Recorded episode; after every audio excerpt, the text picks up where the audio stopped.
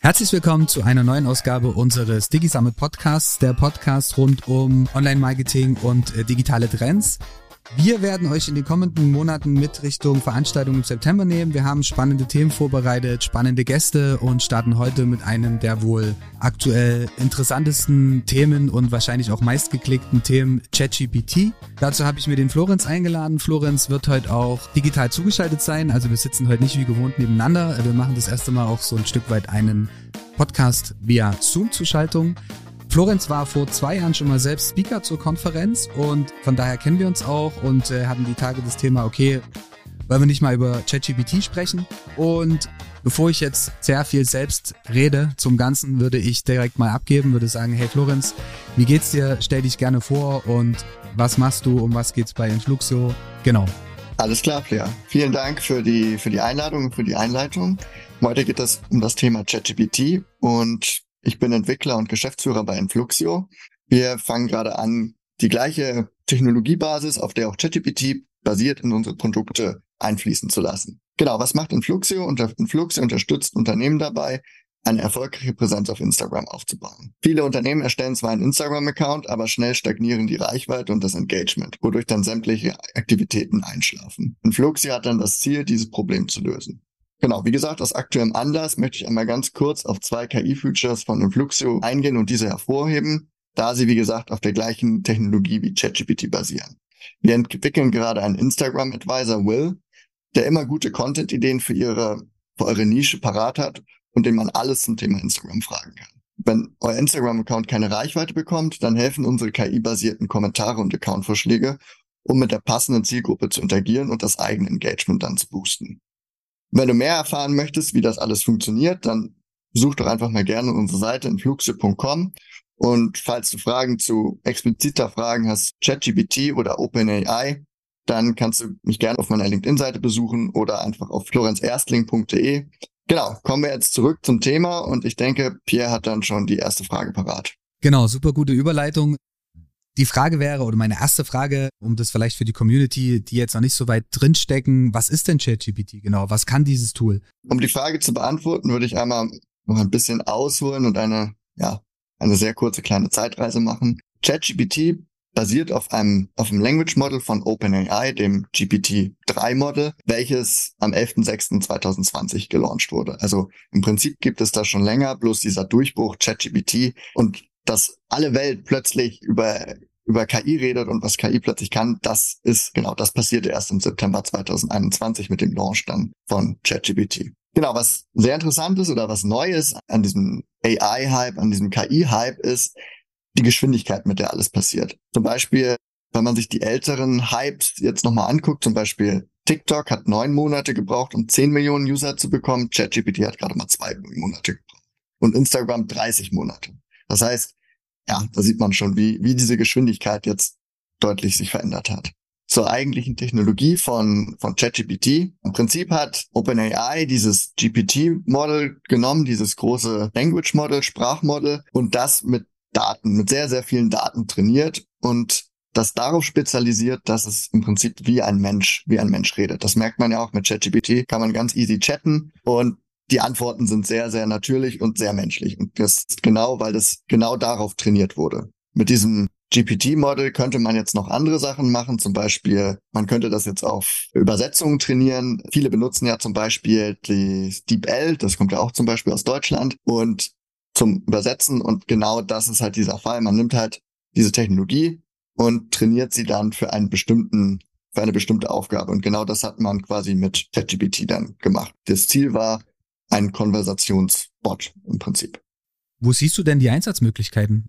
Ich persönlich muss sagen, mich am meisten hat ChatGPT beeindruckt mit der Kapazität quasi Code schreiben, also programmieren zu können. Das ist schon, du kannst ihm jetzt sagen, erstelle mir ein Python-Script, das das und das kann, das soll, keine Ahnung, alle zehn Minuten eine E-Mail an irgendjemanden schicken, dann schreibt er dir das sofort zusammen und das kannst du einfach copy-pasten und das funktioniert. Und das geht auch für ganz viele andere Einsatzmöglichkeiten. Du könntest jetzt auch das Marketing oder so, könntest jetzt sagen, erstell mir eine Excel-Tabelle mit Keywords und diese Keywords sollen noch bestimmte Anforderungen erfüllen. Es ist Der, der, der Grundunterschied ist halt, es ist keine Suchmaschine. Du kannst dir Individualisten erstellen lassen und ähnliches. Das heißt, ChatGPT kann auch übersetzen und kann ihm jede Art von Übersetzung geben und er würde das dann auch übersetzen. Du kannst ihm Texte geben, die er dann zusammenfasst. Und was auch interessant ist, du kannst ihm eine Rolle geben. Das heißt, du kannst ihm sagen, du bist ein Sechstklässler und musst eine Inhaltsangabe über, was weiß ich, Theodor Fontane, die Ballade John Meinhardt schreiben. Und dann übernimmt ChatGPT die Rolle. Das heißt, er wird jetzt keinen Aufsatz eines Gymnasiasten schreiben, sondern mit der Sprache auch. Also zum Beispiel könnte jetzt das Wort cool oder ähnliches davor kommen. Und er versteht halt auch, was, ein, was ist eine Inhaltsangabe. Das heißt, wenn man einen guten Kontext gibt, dann kommen auch sehr, sehr gute Antworten am Ende heraus. Also kommt es schon immer auf die klassischen ähm, Prompts, wie man äh, das Ganze schon nennt, an, wie hoch die Qualität des Outputs so ein Stück weit ist, oder? Genau, genau. Im Prinzip der Output ist immer so gut wie der Prompt, den du quasi benutzt. Sind deine Prompts nicht so gut, dann hast du auch im Prinzip keinen guten Output. Zum Beispiel hat der ein Radiosender, ich glaube in Bayern, die haben einfach mal den das bayerische Abitur schreiben lassen. Und das hat hätte er jetzt nicht bestanden. Aber ich behaupte mal, wenn man sich mehr damit befasst hätte und wenn man die Prompts optimiert darauf hätte oder bessere Prompts gegeben hätte, würde ich schon sagen, dass ChatGPT ein Abitur, ein deutsches Abitur bestehen kann. Hast du selbst schon mal, weil das, ich finde es ganz interessant, dass du auf die ganze Coding-Geschichte eingeht. Wir nutzen es halt im Textbereich, wenn es dann doch mal irgendwie schnell gehen muss. Aber es gibt natürlich auch so Punkte, wo wir mitbekommen haben, irgendwann fehlt halt die Transparenz. Also sprich, mhm. du gibst diverse Prompts ein, erstelle mir einen Text die und die Richtung. Und es ist auch wahrscheinlich jedem bekannt, der schon ein bisschen mit dem Tool sich beschäftigt hat, dass zum Beispiel Google die Texte gar nicht mag, weil viele ja auch damit anfangen, Website-Texte zu schreiben und so weiter und so fort. Hast du schon mal einen Bereich gemerkt oder einen Moment gemerkt, wo das im Bereich Coding zu weit weggeht oder wo du einfach noch tiefer mit Prompts reingehen musst oder sagst du wirklich, es ist super easy und du kannst mit einem mit einer einfachen Aufforderung, nenne ich jetzt mal so ganz frei, äh, schon relativ gute Codes erstellen? Was ich gemerkt habe, das Ergebnis muss schon, ich gebe jetzt einen Prompt ein und das Ergebnis, was ich bekomme, muss schon relativ schnell ziemlich eine 50% Lösung, sag ich mal sein. Wenn du nur eine 5% oder 10% Lösung kriegst, dann bewegst du dich auf einem Gebiet, wo du wahrscheinlich auch keine besseren Ergebnisse bekommen wirst. Und das, was du, wo du vielleicht hinaus, darauf hinaus willst, ist dieses, man nennt es ja Halluzinieren, dass der halt anfängt, Dinge zu sagen, die nicht funktionieren. Das kann dann einmal zusammenhängen mit dem, mit dem Language Cut, also 2000, September 2021. Das ist ja das Ende der Datenbasis. Wenn du ihn jetzt also fragst, wer ist der Präsident in den USA oder wer ist Präsident in den, in Brasilien, wird er anfangen zu halluzinieren. Zum Beispiel könntest du ihn jetzt auch fragen, was ist die Rolle von Pocahontas in dem Film Der Winde verweht? So, dann kriegst du eine Antwort. Aber es ist halt, weil er sagt halt nicht, nee, tut mir leid, das weiß ich jetzt nicht, sondern er versucht dann schon, das Ganze beruht ja auf Wahrscheinlichkeiten, er versucht dann schon einen Output zu geben, ja, mit der höchsten Wahrscheinlichkeit, was quasi Sinn machen würde. Okay. Siehst du irgendwo trotzdem auch Grenzen für das Tool? Ja, das kommt ein bisschen immer drauf an, genau, in welchem Bereich man sich quasi bewegt. Ich sehe große Fortschritte, also im Bereich Coding zum Beispiel sehe ich gerade sehr große Fortschritte und da ist man eigentlich, ich habe es da sehr, sehr selten, dass ich halt keine gute Antwort bekomme oder überhaupt keine Antwort bekomme. So, dann muss man halt immer sehen und noch klar trennen, dass es halt keine Suchmaschine ist. Also es gibt kein, keine Verbindung zum Internet. Wenn du jetzt, wie gesagt, aktuelle Ereignisse brauchst oder nach aktuellen Ereignissen in Anführungsstrichen suchen möchtest, zum Beispiel, keine Ahnung, gib mir zehn Serien von Netflix, die, ja, die besten Komödien von Netflix. So, dann wird er 2021 aufhören und dann sind zum Beispiel auch ziemlich viele dabei, die gar nicht bei Netflix mehr sind. Aber trotzdem kriegst du halt die Antwort. Also er, er gibt dir mit großem Selbstbewusstsein eine Liste zusammen und sagt auch, ja, so, so stimmt es und so ist es. Und da ist es dann vielleicht auch die Gefahr, wenn man jetzt solche Texte für Websites oder Marketingtexte erstellen möchte, dass man dann öfters mal nicht direkten, dass da Fakten drin sind, die nicht stimmen. Um, ähm, viele benutzen das ja vielleicht auch für Recherche, für die Universität oder ähnliches. Du kannst ihm auch sagen, gib mir Quellen, aber dann gibt er dir auch Quellen, bloß diese Quellen, die laufen dann ins Leere. Das heißt, so richtig Quellenangaben und ähm, Transparenz ist dann oft nicht gegeben. Und man muss es halt auch erkennen, dass es halt nicht so ist. Also man muss da direkt schon vorne rein. Und das sagt das Tool ja auch immer. Bei diesem Startbildschirm sieht man es ja auch. Überprüfe alle Antworten. Also du kannst nicht blind vertrauen, was dir jetzt da gesagt wird. Ja, das finde ich sehr, sehr spannend, weil du es gerade ansprichst. Wir haben letztens zusammengesessen und haben uns einfach verschiedene äh, Themen, aktuelle Themen überlegt und haben versucht, dadurch Buchtitel beziehungsweise Podcast-Titel erstellen zu lassen. Also sprich, äh, der Kollege fing dann so, okay, lass doch mal ein Thema HR schauen. Und äh, wir haben ChatGPT gefragt, erstelle uns oder generiere uns einen Podcast-Titel im Bereich HR.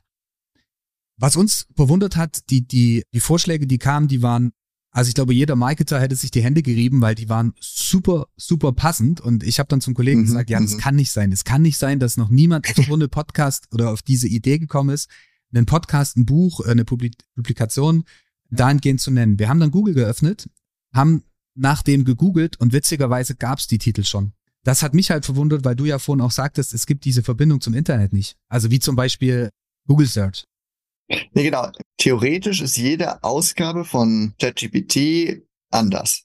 Du hast jetzt nicht einen riesen Datensatz, der sucht in diesem Datensatz die passende Antwort, sondern ja, es ist ja schon so eine Art großes Gehirn, was dann dir die Antwort quasi zusammenstellt, individuell zusammenstellt und das jedes Mal neu. Das heißt, in dem Tool hast du ja diesen Button. Das heißt, du kannst ja sagen, erstell meine die Antwort noch einmal. Und die ist dann sollte immer anders sein, nicht komplett anders, aber durchaus andere Wortwahl und nicht nicht 100 Prozent gleich.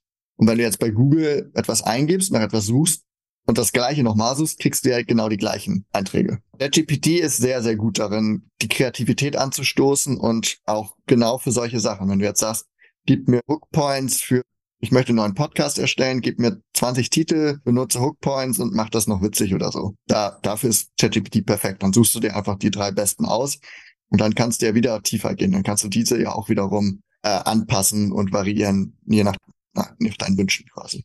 Denkst du, man sollte als Unternehmen also Abstand davon halten, weil gerade, ähm, das, was ich vorhin angesprochen hat, die Thema Google-Suche und so weiter und so fort, wenn man sagt, okay, ja gut, ich kann jetzt zwar einen Text für eine Website erstellen, aber Google rankt mich dann halt eben nicht so gut wie andere Webseiten oder sagst du, es ist halt einfach auch diese Entwicklung, die jetzt da ist, künstliche Intelligenz, und man sollte schon versuchen, so früh wie möglich auf der Welle mitzuschwimmen? Also ich würde als Unternehmen tatsächlich versuchen, das intensiv zu nutzen und auch Fehler zu, damit zu machen, aus denen man lernt.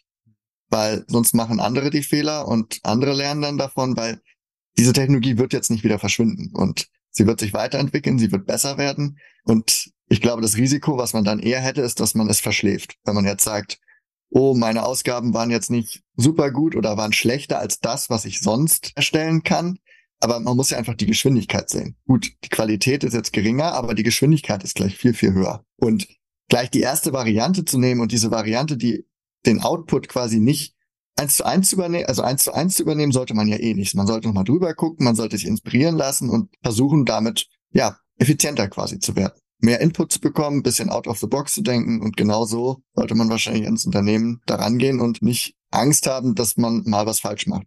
Im Gegensatz zum Unternehmenskontext, wie würdest du einordnen, dass äh, ChatGPT und andere KI-Tools, die auf dem äh, Large Language Model basieren, unseren Alltag verändern?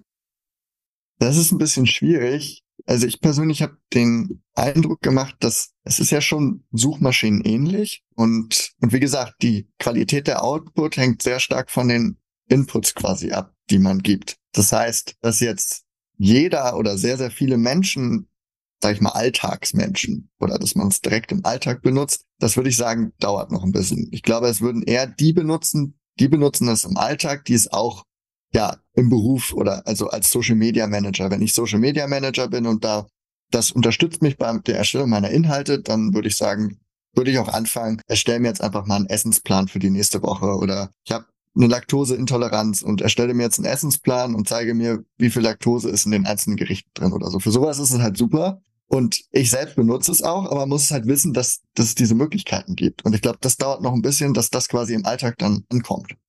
Bleiben wir beim Thema Social Media Marketing oder generell E-Mail Marketing. Wie siehst du da die Einsatzmöglichkeiten von KI-Tools? Also wie gesagt, wir hatten es ja schon angesprochen, vor allen Dingen in der Content-Erstellung und du kannst ja so eine Art sentimentale Analyse von, wenn du halt Influencer zum Beispiel bist, dann hast du es jetzt deutlich einfacher, die Kommentare, die du bekommst, zu analysieren genau, wie gesagt, in der Content-Erstellung und Thema E-Mail-Marketing? Genau. E-Mail-Marketing Marketing natürlich auch. Ein großes Thema ist da die Personalisierung. Mit wenigen Daten kannst du dann eine komplett individualisierte E-Mail schreiben und auch sehr schnell. Das heißt, du kannst dem jetzt, du gibst dem jetzt die Informationen, keine Ahnung, Ort, wo diese Person herkommt, dann den Verlauf deines letzten Meetings oder ähnliches und das von 100 Personen und dann sagst du ihm, erstell mir jetzt für diese 100 Personen eine E-Mail mit dem und dem Thema. Okay, also würdest du sagen, so viel Richtung Insights, Analysedaten, Kundenfeedback und so weiter? Genau, alles, was, ja, im Prinzip, ich würde sagen, der Oberbegriff ist tatsächlich dann Individualisierung, also Personalisierung im Prinzip. Wir haben das zum Beispiel schon gemacht, also nochmal ganz kurz den Shift zum Social Media Marketing auch zu machen. Ähm, wie gesagt, unser Tool schreibt ja auch Kommentare und wir haben das auch getestet. Und was ziemlich gut funktioniert, sind Fragen, dass du jetzt eine Frage, dass du ihm quasi den, du gibst ihm die Überschrift oder die Caption, die, die Überschrift zu einem Post und dann sagst du ihm, stell doch dazu mal bitte eine Frage. Und diese Fragen zeugen sehr gutes Engagement. Das heißt, äh, die Fragen sind relativ ausführlich und man bekommt darauf auch ausführliche Antworten. Das heißt, der, ja, im Prinzip ist es dann ja der potenzielle Kunde, fühlt sich dadurch gewertschätzt. Man erkennt nicht direkt, dass es eine KI-generierte Frage oder ähnliches ist.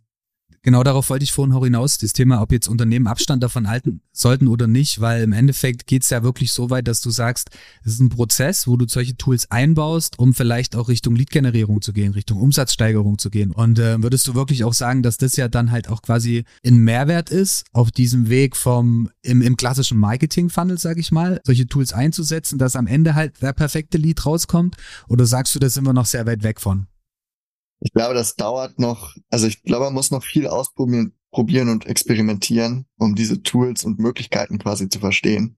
Ähm, dass man jetzt sagt von, vorher habe ich so gemacht und jetzt benutze ich ChatGPT und ähnliche Technologien und ich gehe jetzt quasi von 0 auf 100, wäre vielleicht ein bisschen schnell, sondern man muss eher noch, ich glaube, die Branche braucht jetzt noch ein bisschen Zeit, um quasi diesen, ja, diese Geschwindigkeit ein bisschen zu normalisieren, mit der wir quasi gerade vorangehen. Jetzt konnten wir das Ganze ja eine ganze Weile umsonst nutzen. Also beziehungsweise gibt's jetzt schon so das erste Abo-Modell. Vielleicht kannst du unserer Community auch mal was zum, zum Unterschied zwischen der Version, die kostenlos ist, und dem Abo-Modell erklären, beziehungsweise auch so ein Stück weit, was steckt dann generell dahinter? Also was kann das eine, was das andere nicht kann? Genau. Gerade der einzige Vorteil von dem ChatGPT Plus, den es gibt, ist, dass es man die Antworten deutlich schneller bekommt und dass es keine Ausfälle gibt. Weil das größte Problem von OpenAI ist gerade die massive Nachfrage. Niemand hat ja damit gerechnet, dass das so schnell geht, dass so viele Leute ChatGPT nutzen. Und deswegen geht man halt oft zu ChatGPT, wenn man nicht die, nicht die bezahlte Version hat. Und dann bekommt man eine, Nach eine Nachricht, ja, die, die, die, die Nachfrage ist gerade sehr, sehr hoch, die Auslastung ist gerade sehr, sehr hoch und das heißt, es dauert deutlich länger, bis man seine Antwort bekommt. Ich schreibe etwas und dann schreibt ein bisschen, stoppt, schreibt ein bisschen und so ähnliches. Und bei der Pro-Version kriegst du einfach den Text direkt runtergerattert. Und was jetzt noch neu ist bei der Pro-Version, ist jetzt gerade das GPT-4 rausgekommen, das GPT-4. Das ist quasi das neueste Language Model von, von OpenAI. Und da kann man jetzt in der Pro-Version dieses GPT-4 testen. In der kostenlosen Version kannst du GPT-4 nicht testen. In den USA gibt es ja dieses Bar-Examen und vorher das GPT-3 hat das Bar-Examen absolviert mit und war so gut wie zehn Prozent der schlechtesten. Und jetzt ist es quasi so gut wie zehn Prozent der besten. Du hast gerade die Nachfrage generell angesprochen, dass die halt enorm ist. Was denkst du, wie lang es jetzt wirklich dauert, bis andere nachziehen? So Player wie Google und Co., weil es wird ja jetzt nicht bei OpenAI und ChatGPT bleiben. Also ich hoffe sehr, dass Google und, keine Ahnung, Amazon oder wer auch immer es schafft, eine ähnliche Version ähm, auf einen Markt zu bringen, damit es quasi Konkurrenz gibt und nicht OpenAI und Microsoft kein Monopol haben. Das Problem, was ich sehe, ist, dass ChatGPT wurde ja auch sehr stark mit den mit dem Input der User traini also trainiert am Ende. Du hattest immer die Möglichkeit zu sagen, ja, das ist eine gute Antwort, das ist eine schlechte Antwort. Und das sind halt Daten. Die hat jetzt OpenAI und damit, ja, wird dann so eine Art Snowball oder kann so eine Art Snowball-Effekt in Schwung gebracht werden. Das heißt, deren Schneeball ist schon deutlich größer als der der anderen und rollt und rollt und wird immer größer. Und dass die anderen jetzt irgendwie dann noch diesen Anschluss finden, würde ich sagen, ist nicht so schwierig, weil das basiert halt auf Daten. Und wenn du die Daten nicht hast von vielen Nutzern, die das benutzt haben, ja, kannst es nicht mit Geld lösen. Du kannst jetzt nicht einfach sagen, ich nehme eine Milliarde in die Hand und sag 100 Entwicklern, entwickeln mir genau das Gleiche, weil es halt auf Daten basiert von genau dieser Riesenanzahl von Nutzern, die das immer und immer, immer besser machen. Denkst du, was auch viele beschäftigt, wir haben jetzt gerade das angesprochen, dass halt die ganze KI-Geschichte generell Fahrt aufnimmt.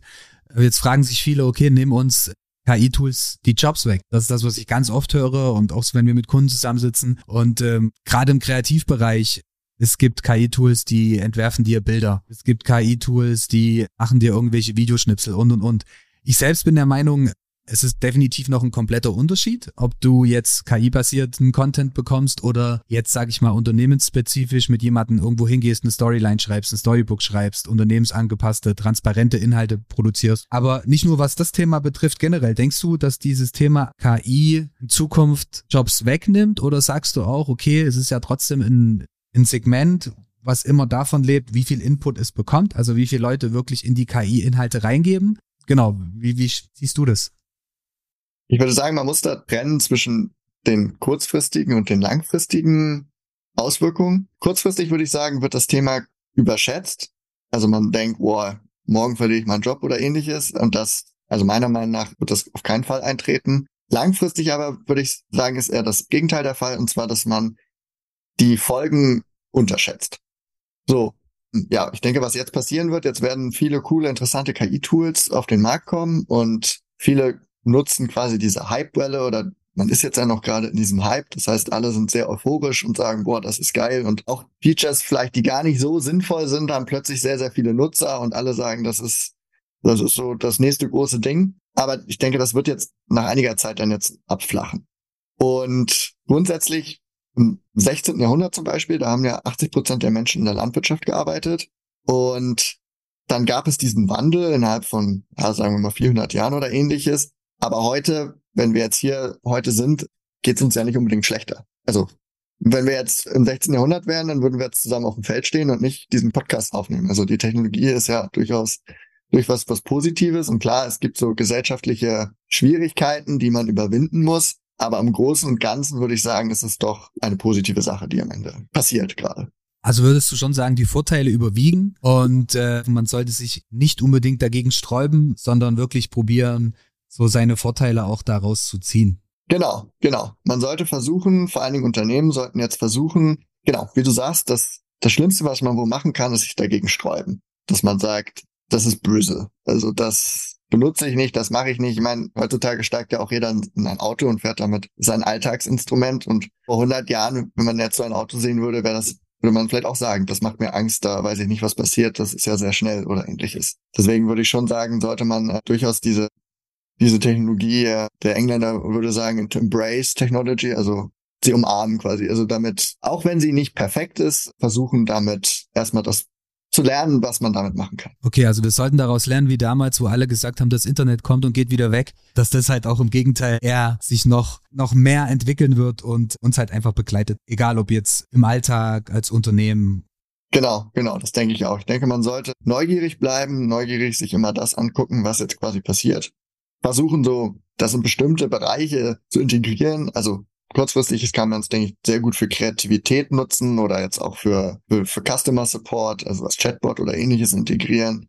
Oder wie gesagt, auch seine Entwickler oder Menschen, die, sage ich mal, technisch affin sind, können, denke ich, sehr stark davon profitieren, wenn man die jetzt im eigenen Unternehmen hat. Das muss jetzt nicht unbedingt Entwickler sein, aber ich denke, mit dieser Technologie könnte man quasi seine Mitarbeiter durchaus ja sehr viel mehr Potenzial aus seinen Mitarbeitern herausholen, wenn die so ein bisschen neugierig sind und ein bisschen wissen, ja, ich gucke mir das einfach mal an. Ich kann jetzt quasi nicht mit Python oder JavaScript oder so programmieren, aber ChatGPT kann das. Ich probiere das einfach mal aus. Ein Problem, was wir auf unserer Website haben oder ein Prozess, den wir automatisieren oder schon lange automatisieren wollten, den jetzt einfach mal mit Hilfe dieser Technologie automatisieren. Und da müssen, denke ich, dann auch die Impulse von den Geschäftsführern kommen. Also das kommt ja von oben und geht dann nach unten durch. Und wenn die Geschäftsführer da offen sind und sagen, keine Ahnung, heute machen wir mal zwei Stunden lang neue Technologien, spielt einfach mal zwei Stunden lang mit ChatGPT rum. Google hat ja zum Beispiel einen Tag pro Woche, wo die Mitarbeiter einfach mal in ihren eigenen Projekten arbeiten dürfen und einfach mal drauf losprogrammieren, in dem Sinne quasi. Und ich denke, genau sowas würde auch diesen Prozess fördern, dass die Unternehmen da aufspringen können. Und was interessant ist, viele deutsche Unternehmen, also viele Startups genau auf diesem Bereich, zum Beispiel jetzt One.com oder auch DeepL, die kommen da kommen viele aus Deutschland. Also es gibt viele Unternehmen, die genau diese Technologie jetzt nutzen und auch tatsächlich aus Deutschland kommen. Also wir sind tatsächlich diesmal nicht dabei, diesen Trend zu verschlafen. Oder wir haben junge Startups, die wirklich sagen, ja, das nutzen wir und da, da geht's jetzt los. Gerade weil du DeepL ansprichst, also das nutzen wir auch ab und zu mal, wenn es dann doch mal schnell gehen muss und der große Text jetzt irgendwie übersetzt werden muss in irgendeine Sprache. Also ich bin auch, ich war anfangs eher skeptisch, wenn du jetzt sagst, so, okay, du hast jetzt ein, zwei Seiten, die du komplett in den Tool packst, aber die Trefferquote ist schon nicht schlecht. Also es ist jetzt nicht so, als wenn man es jetzt wirklich selbst übersetzen würde und in einem, in einem British English packt oder wie auch immer, aber die Tools sind, sind definitiv schon sehr weit. Jetzt ist es ja aber vielleicht auch für viele, die nicht so tief im Thema stecken oder äh, das ein oder andere Tool noch nicht genutzt haben, aktuell noch ein bisschen beängstigend oder ein bisschen, ja, nicht wirklich greifbar. Jeder, der iRobot gesehen hat, und deswegen würde ich jetzt auch gerne mal so ein bisschen zum Abschluss philosophieren mit dir, weiß, was ich jetzt meine, müssen wir davon ausgehen, dass 2035 es Maschinen gibt oder KIs gibt, die denken wie wir Menschen, die Gefühle entwickeln, die halt auch selbstständig Reproduktionen von Codes oder von, von irgendwelchen Inhalten machen, die eben nicht durch Prompts kommen, sondern wirklich komplett selbstständig denken. Und äh, würde da vielleicht so ein bisschen das Beispiel noch bringen von dem Google, ehemaligen Google-Entwickler Blake Lemoine. Ich hoffe, ich spreche es richtig aus, der ein Selbstexperiment mit der KI Lambda ausgeführt hat und da wirklich Infos beziehungsweise Antworten kamen, dass die KI sich bewusst ist, dass sie mehr über die Welt erfahren möchte und dass sie sich manchmal glücklich und manchmal traurig fühlt. Das ist ja genau das, wo es halt bei iRobot oder sämtlichen anderen Science-Fiction-Filmen vor Jahren schon hingeht. Also wie, wie siehst du das? Ähm, das Thema, was du ansprichst, ist ja diese, nennt sich dann General Intelligence, also quasi die, die KI, die KI. Das, viele sagen, das wäre quasi die letzte, die letzte Entwicklung der Menschheit. Das heißt, wenn wir das entwickelt haben, dann macht diese KI alles für uns, weil sie universal. Aber ich glaube, da sind wir sehr, sehr, sehr weit von entfernt, dass genau dieses passieren wird. Die, alle KIs, die, die es jetzt gibt, die sind halt auf einem sehr, sehr spezifischen Feld, auf ein sehr spezifisches Feld begrenzt. So, natürlich kannst du jetzt eine KI entwickeln, die so eine Art Bewusstsein hat. So, aber dann hört es da im Prinzip auf. Dann hat, hast du eine KI, die sagt dir, oh, heute heute geht's mir gut, morgen geht's mir nicht so gut und ich glaube, ich bin krank oder ähnliches. Und die will auch vielleicht mehr Informationen, die will mehr lernen, also kannst ja noch beibringen, dass sie lernt und dieses Wissen dann auch anwendet, aber die könnte jetzt ja nicht, die würde jetzt pl nicht plötzlich anfangen zu forschen. Die kann vielleicht noch ihren Charakter verändern. Vorher war sie dir gut gesonnen, später nicht mehr so gut gesonnen, aber sonst kann sie ja nichts. Die ist dann in ihr, in ihrem kleinen Computer, sag ich mal, eingefangen und dabei bleibt es quasi. Ich weiß, worauf du hinaus willst. Umgedreht kann man halt auch sagen, wir haben uns letztes Jahr sehr mit Robotik hier am Standort beschäftigt. Ich hatte das Thema an dieser Stelle auch viele Grüße an Naut nach Berlin von Offerista. Wir hatten gestern einen Termin, weil das Team wird dieses Jahr auch bei der Konferenz sein und wir haben halt genau über dieses Thema rumphilosophiert und er meinte halt auch, wir haben im Endeffekt die Roboter, wir haben die Maschinen, wir haben die KIs. Irgendwie alle Parts existieren schon. Und, ähm, da halt wirklich zu sagen, irgendwann oder wann ist halt wirklich der nächste Step? Also klar, wir waren uns einig, genauso wie du sagtest, es ist noch sehr, sehr weit weg. Aber ähm, denkst du, es wird eben, wie du so vorhin so schön gesagt hast, so die letzte Menschheit oder wie auch immer. Ich glaube, so hast du es gerade beschrieben, oder? Die letzte Entwicklung der Menschheit. Boah, das ist, das ist wirklich ein sehr philosophisches Thema. Ich denke, kann möglich sein, dass das passiert. Es kann natürlich auch sein, dass es dann eher auf biologischer Ebene passiert und nicht auf technischer Ebene, dass man so etwas, Anführungsstrichen, entwickelt oder schafft. Hm. Ja, also wie gesagt, ich glaube, das ist tatsächlich sehr weit weg und darüber, also ich mache mir darüber keine Sorgen, dass so etwas passiert und dass es dann auch die, aus dem aus dem Ruder läuft quasi, sondern ich kann da, ja, ich glaube, dass wenn es passiert, dass es noch sehr sehr lange dauern wird, dass man auf diesem Stand ist und vielleicht entwickeln ja wir auf dem Weg Dinge, die genau unsere schlimmsten Befürchtungen dann verhindern können.